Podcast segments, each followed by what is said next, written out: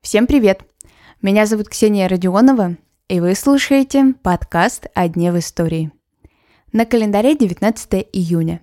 И сегодня в Америке отмечают официальный день отмены рабства в США. Как была выбрана эта дата и почему африканское население ценилось на плантациях намного выше, чем американские аборигены. Сегодня разберемся.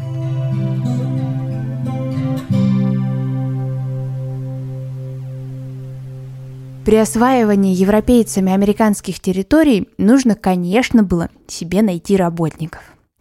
И когда начали использовать на плантациях коренное население Америки, то есть индейцев, вдруг выяснилось, что американские аборигены совершенно неустойчивы к европейским болезням.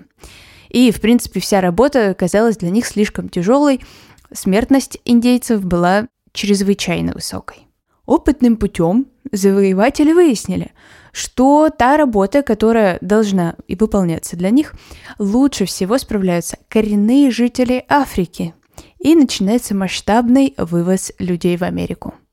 На тех самых американских плантациях выращивали табак, рис, сахарный тростник, хлопок.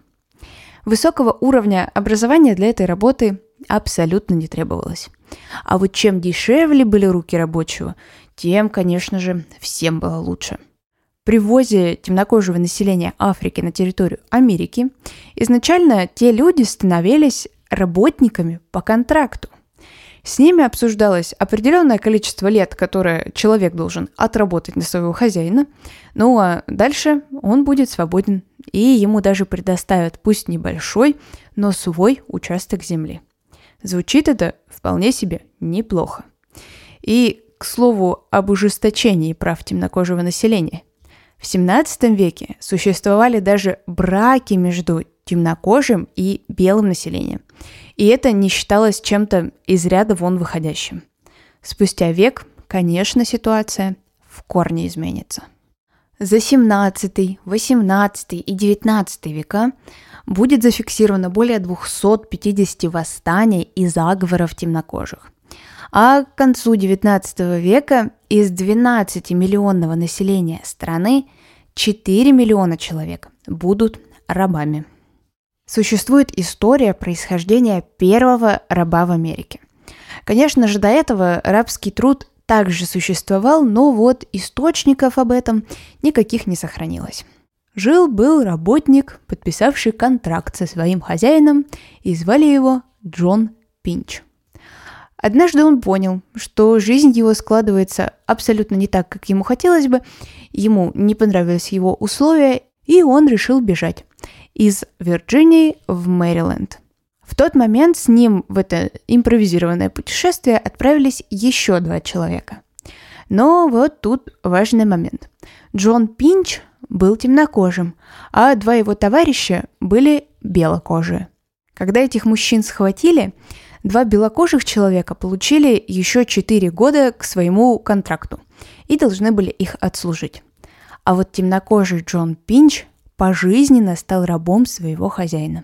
И я уже говорила до этого, что разрешено было жениться темнокожему и белокожему населению друг на друге. Так вот, у самого Джона Пинча была белокожая жена. Напомню, что сегодня в Америке день отмены рабства. И это было не какое-то одно ключевое событие, а долгий, тяжелый и страшный процесс. Каким образом тогда была выбрана дата праздника свободы? 19 июня 1865 года генерал-майор Гордон Грейнджер зачитал приказ жителям Техаса. И звучал он так. Население Техаса проинформировано о том, что в соответствии с прокламацией исполнительной власти Соединенных Штатов все рабы свободны. Это подразумевает абсолютное равенство прав и прав собственности между бывшими хозяевами и рабами, и поэтому связь, существующая между ними, становится связью между работодателем и наемным рабочим признан федеральным праздником этот день всего лишь два года назад, в 2021 году. Главным документом, отменяющим рабство на территории США, стала 13-я поправка Конституции Америки, которая гласила «Ни рабство, ни принудительный труд, кроме как наказания за преступление, за совершение которого страна должна быть должным образом осуждена, не должны существовать в Соединенных Штатах или в любом другом месте, находящемся под их юрисдикцией. Оригинал этого документа я вам оставила сегодня в своем телеграм-канале. Ну а на сегодня это все. Не забывайте подписаться на подкаст на календаре, и мы услышимся совсем скоро.